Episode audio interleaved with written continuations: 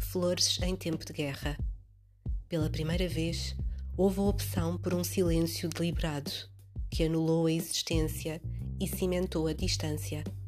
A falta de interesse no que alguém tem para dizer, ainda que em temáticas difíceis, a falta de atenção em cuidar, mesmo em circunstâncias em que a mágoa está presente, cerceia qualquer possibilidade de construir caminho. Foi assim que se chegou a um beco sem saída, ao sítio mais escuro, onde graça à falta de empatia. Adivinhou-se a chegada desse dia, de viagens em sentidos dispares, mas nunca se imaginou assim, frio e destrutivo. Preferia-se que fosse apenas um momento de reconhecimento de impossibilidades por divergência de vontades.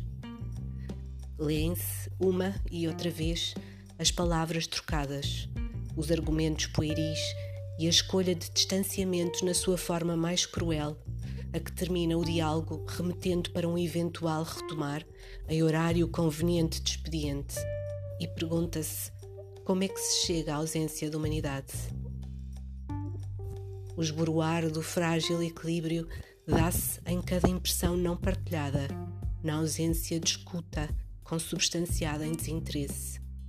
É assim que hoje ficará na memória, mas já não será contada, a história, agora ouvida, de um homem que continua a vender flores em Kiev apesar da guerra, por causa da vida, da qual faz parte chorar as mortes e do amor que cuida.